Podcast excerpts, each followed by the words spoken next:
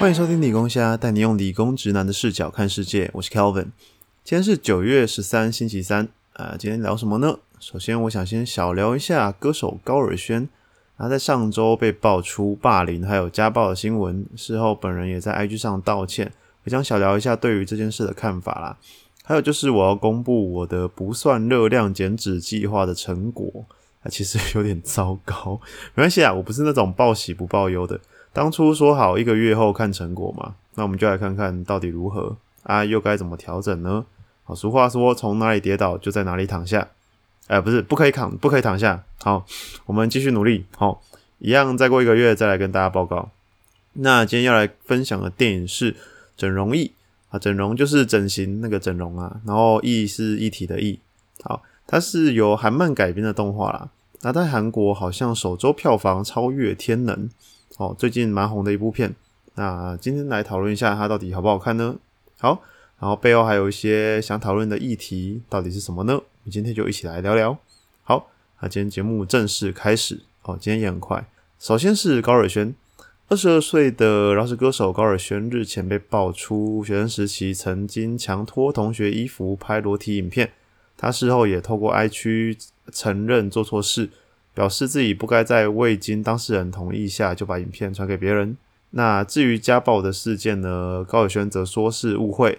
那昨天的最新进度是在 d 卡上面有一名自称是被霸凌的当事人出来回应了。那他的文章讲法大概就是说，呃，当天是一群人其实就是在玩啦，所以没有霸凌这件事情。那当然底下留言，呃，也很多人在质疑说，诶，这个身当事人的身份到底是真是假？因为他底下只贴了一张鉴宝卡，然后名字中间的字还有生日啊、照片全部都码掉了。那这件事情我怎么看呢？其实我觉得有蛮多点可以讨论一下的啦。首先就是说这件事的真假。其实你看这件事情从最一开始被爆出来的时候，是说当事人因为高中被霸凌导致后来常年忧郁症。哎，看这听起来超严重。结果现在这个，我们先姑且不论是真是假好了。这个是自称当事人的人呢，又讲的好像没事一样。哎，这前后也他妈差太多了吧？但是既然高尔宣有道歉啦，我们可以确定，就是确实是有这件事情的。但是这件事情的霸凌情况实际是怎样，到底到什么程度，可能就无从得知了。啊，会不会过几天又有新的当事人出来爆料，也不能说不可能啊。所以我觉得对这件事情的看法是这样子的：就既然呃有些事情既然没有证据，明确证据了，我自己啊，我自己通常不会去公开留言的地方做什么回应。那先说了，我自己不是高晓轩的粉丝，那我想他的市场应该还是迷妹取向啦。啊。然后我也超级讨厌霸凌这种事情的，我觉得霸凌啊、家暴啊、虐待动物这种就是欺负弱小的行为，就是你仗着人家打不赢你，然后你去大欺小，我觉得这种行为都非常可恶。就老实讲，其实我一开始看到新闻也真的觉得干这人什么乐色，但是看着看着脑袋还是闪过一个念头，就是啊，万一事情不是这样子呢？啊，有没有可能他真的是被有心人士故意黑的啊？其实也不能说没有啦。但是呃，现在看到这种事情，就难免会想说啊，那些在底下留言站的你死我活的人，他们真的知道事情的真相是什么吗？你想哦，今天假设事情真的不是这样子，那底下留言的人会有人出来认错道歉吗？我想也不会。那其实这又要讲到另外一个议题了。我听到这边，好像大家以为我在帮高尔轩讲话，其实也没有。我现在要来说，就是公众人物被公审的这件事情。其实我觉得公众人物的言行被放大检视是应该的，这个是每个公众人物在享受镁光灯的背后都应该要承担的哦。就是你的，因为你的一言一行对社会都会有影响。我们常常说，呃，法律是道德的底线，对吧？那对于那些不犯法，但是违反大众认知的道德，或者说像这次的事件，或许可能他是有犯法的，但是。可能因为年纪小啊，所以呃，学校教官处理一下啊，及格过就过去了。那对于这种事情，其实社会以舆论呢要求让当事人负责，其实这也是一种负责的方式。但是负责要负责到什么程度？就这个舆论会不会反过来成为一种霸凌？其实我想这个还蛮值得我们思考的。那就像我前面说的，公众人物的一言一行都被检视，但是你网络上的留言谩骂，通常都不会知道谁是谁。那对于明星来说，呃，他们可能随时都要承担各种案件，射向自己，我觉得心理压力肯定是大的。所以，呃，我总结一下我的想法好了，就是第一点，我觉得这件事情真相还是不太明朗，就各方说法其实各有一些落差。但我想这种事情也不会有剪掉主动整版啊，那当事人可能也不敢真的出现在大家面前谈这个，因为呃很有可能会被粉丝围剿之类的，他可能最后会承担更大更大的风险，所以这件事情很有可能到最后就是个罗生门，然后不了了之了。啊，讲真的也很容易变成说啊你是高尔轩的粉丝，所以你就相信对他有利的市政，或者是你就是高黑，所以你觉得他们讲那些都是假的，哦。很容易变成这样子，那这样再吵下去，我觉得其实也没有什么意义。那第二个是，我想身为群众，我们其实也不需要往死里打了，但当然也绝对不可以姑息霸凌这种事情。就要是社会随便放过高尔轩，其实看在霸凌者眼里会觉得，哦，那也没什么嘛。所以确实有需要让他为此付出一点代价。但是讲真的，要付到怎样才算合理？就是像刚刚那题一样，我觉得每个人立场不同，就会有不一样的答案。有人说要退出演艺圈才是负责，有人说道歉了就没关系了。那我会自己比较希望大家，如果要在网络上讨论这件事啊，可以着重在事情的本身去讨论啊，像是讨论事件的真相啊，或者是呼吁大家霸凌的可怕等等的，而不是说私交去做一些人身攻击。好，我觉得大概就是这样啦。总之，这个新闻呢，呃，我想讲的时候就觉得，我靠，这个也太多变音了吧。你看事件的真相啊，然后每个人立场啊，当事人的态度等等，其实都会影响我们怎么看这件事情啊。其实很难啊，我我自己也觉得，我最后讲那个结论有讲跟没讲差不多。但我觉得对于这种事情，我会比较倾向跟朋友嘴炮啦。就我可能私底下会觉得，我可能私底下会嘴爆这个人，但我不会在公开场合留言骂人。你可以说我比较死辣啦，但我自己是比较习惯这样。那特别是这种案情结果不太明朗的事件，好啦。讲完了这件事情，其实没什么，因为这礼拜真的没什么新闻的。好，那下个题目，好，一个月减脂成果大公开，干废到笑，我自己都不好意思念。我先复习一下上次的成绩好了，体重八十点二，骨骼肌重三十四点七，体脂率二十三点八。他这次的是这样，准备哦，体重七十九点四，骨骼肌重三十四点五。体脂率二十三点六，看真的废到笑，才减零点二趴体脂，有够落赛啊！体重降了零点八啊，肌肉重也降啊。我先讲，虽然 in body 是会有误差的，但前后他妈也差太少了吧？所以啊，我觉得没有借口啦，就是很失败。但我也知道大概要做怎样的调整了。上次跟大家分享间歇性断食，其实忘记讲一个减脂的重点，就是。无论你今天用的是什么减脂法、饮食法啦，就是间歇性断食啊、生酮啊、低脂低碳哦，随便，就你要减下来，有一个最大的关键就是热量赤字，也就是说，你吃进去的东西一定要比你消耗的少，不然任何饮食法都是没有用的。所以我想，我大概就是吃太多了啦，啊，我才是零食啊，啊，就是虽然我正餐还蛮节制的，但就是偶尔会想吃一些有的没的啊。大家都知道，零食就是一口接一口嘛，又热量很高。啊，前阵子那个中原普渡啊，后家里 零食有点多啊，所以不小心就吃过头。好啦，我下个月节制一点，都不吃。啊，正餐的话，我可能会再调整一下碳水的量吧，就是再把碳水减少一点，然后真的要开始做一些有氧了。上次说要做有氧，其实到现在好像没做几次，但我的大原则还是一样的，就是蛋白质吃够，然后尽量吃原型食物啊，一样不算热量。好。其实这次的经验，我就明显学到一件事情，就是计划是要随时调整的。你看，我要是没有上个月计划要量体脂，我搞不好就这样一直吃下去，然后傻傻吃了两个月，根本没发现没什么效果。啊，其实这次也不是我第一次减脂了，只是我以前减的方式比较激进一点，就每天吃的东西真的有点少，然后那个是沙拉啊、地瓜啊、鸡胸肉、豆浆，就是啊。想到就想哭，就我觉得这样有点有点太极端了，我觉得不太适合普罗大众，所以我这次就想尝试比较缓和的方式，没想到呢有点失败，哎，好像太缓和一点，不过没关系，就这次其实也是有点实验性质啊，只是没想到结果是这样啊，我觉得减脂跟人生任何计划一样啊，我们一开始都要乐观期待，好，觉得一定会成功，但是实际上做上去，你一定会碰到很多困难。但是你不可以被击垮，好，你要再接再厉。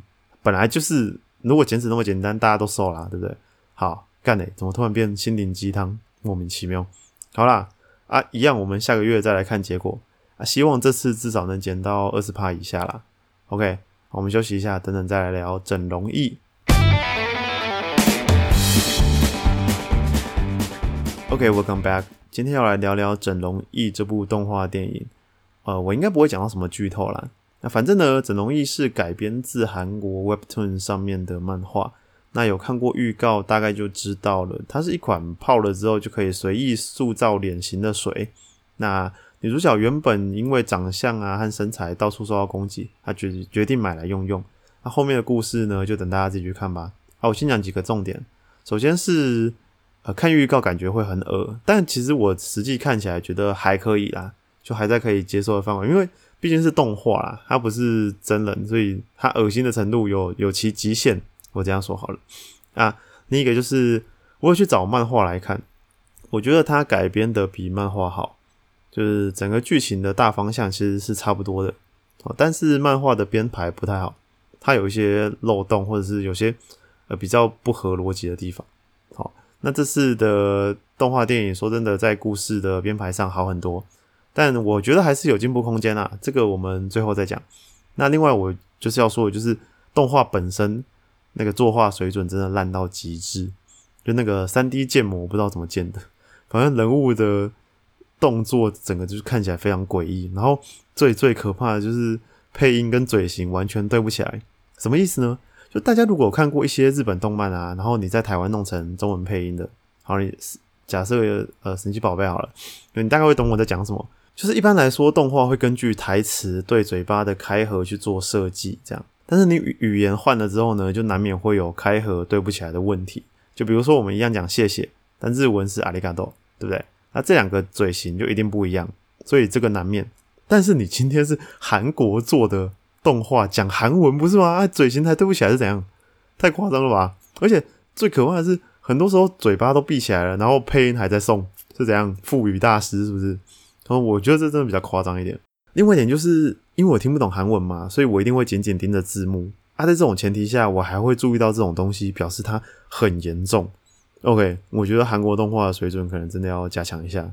不过我觉得有一点细节做的还不错啦，就是女主角声音从胖变瘦之后呢，她的配音是有变的，所以身材确实是会影响声音，没有错啊。我觉得这个细节我蛮喜欢的。所以呢，基于以上几点啊，我其实不太推荐大家去电影院看这部。我就讲直接一点好了，我觉得它还不够格在电影院播。你如果说是迪士尼，我们讲啊，例如《冰雪奇缘》好了啊，那个作画水准，我觉得完全值得在大荧幕看。但是《整容易》这部，我觉得很明显没有到那个水平。好，那接下来我想聊聊这部片背后想讨论的议题。其实他想讲的不外乎就是审美啊，还有整形的一些文化。那其实对于这种外观的歧视，我想世界各地都有啦。就是可能不会明讲，那毕竟这年头大家都还蛮有礼貌的。可是你会默默的在心里双标哦，对于长得好看、长得不好看的、长得胖的之类的。好，那在韩国，我觉得肯定是特别严重的。包括你看偶像和整形产业的发达，其实应该都是在反映这件事情。但是你说这部片要批判的究竟是重视外表的这个社会呢，还是说为了符合社会期待去不择手段想变美的人？其实我觉得是后者。诶，我觉得他是想批判想变美的人，为什么？因为我觉得这部片对于社会的审美压力其实轻描淡写而已，他反而是很积极的去把女主角塑造成很急掰的个性。当然，长相是天生的嘛，但是身材我觉得可以靠后天去维持吧。可是，在故事里面，女主角就是一个下班狂买洋芋片，然后跟啤酒啊回家嗑，然后她没钱就跟爸妈伸手牌大小声的那种。反正光是看这个故事本身，就是会觉得女主角落到这个地步是她自找的。那其实我刚刚之所以说这个故事可以再进步一点呢，就是我觉得它可以再多描写一些女主角从小到大是怎么因为外表被霸凌的，或者又是为什么放弃自己的身材。当然这些东西观众也可以自行脑补啦，但是这样就不构成一个好故事嘛。因为我在看的过程中，我不可能会有时间分心去脑补这些东西。那如果我们能看到主角的更多过去，我们就可以把这些错啊更大一部分归咎到社会给的压力，那它整个故事就会更有深度一点啊。另外还有一点就是最后关于反派的剧情，呃，我还是觉得有点问号了。我我是当时是看到笑出来的。那虽然整容衣这种东西的存在本来就已经超现实了，但是那个结局，呃，我我不知道该说什么，就有看过了会知道我的意思啊。啊，我这边就不剧透了，那大家自己去看。那还有最后讲讲我对这个故事的感想好了，就确实我社会对于外形的批判一直都是有的，但是我觉得啊，这不可能消失在人类世界啊，因为。这应该有一部分是生物本能驱使的，对于身材啊、外表啊，就讲白一点，我觉得人终究还是动物啦，就想繁衍更有竞争力的后代，这是一种本能，所以我觉得这个不太可能消失啊。啊，我当然不觉得说这样的潜规则是好的，但是我想，既然规则是改变不了的，啊，不如就从自己开始改变吧。好，我觉得就算长相改变不了啊，当然你说现在也可以整形啊，其实我也不觉得整形有什么不对啦，就是花一点钱让自己变美。如果自己开心，我觉得没什么问题啊。另外就是，我觉得身材就是那种不动刀就可以改变的东西啊，而且改变身材也可以得到健康啊。前提是你用好的方式改变啊。啊，其实我甚至会觉得说，运动去改变身材还有健康这种事情，是世界上少数你付出努力就一定看得到回报的事情。当然，你也可以整天怪社会眼光啊，就像你也可以呃工作不顺怪公司。啊，生活不好怪政府，我觉得套用到任何事情都一样啊。就这个世界很烂，没错，但是你想在这个烂世界过得舒服一点，你就得付出相对的努力啊，对啊，要不然就是自己调整心态嘛。啊，我有认识几个胖子朋友，他们会觉得，哎，自己胖没差，他们不在意别人眼光啊，他们甚至可以自己开自己玩笑，哎，这也是一种方法啊，对啊，所以我觉得，要么你试着改变身材，要么试着调整心态，对啊，因为这个世界就是这么烂，好。干讲着讲着又变成心灵鸡汤了。好啦，那今天节目有点短，为了加长节目幅度呢，我再次呼吁听众，如果有想问的问题或者是想聊什么主题呢，都欢迎到 Apple Podcast 的评分功能留言，顺便给我五星评价啦。啊，也可以追踪一下理工下的 IG 账号。那今天节目就到这边，好，拜拜。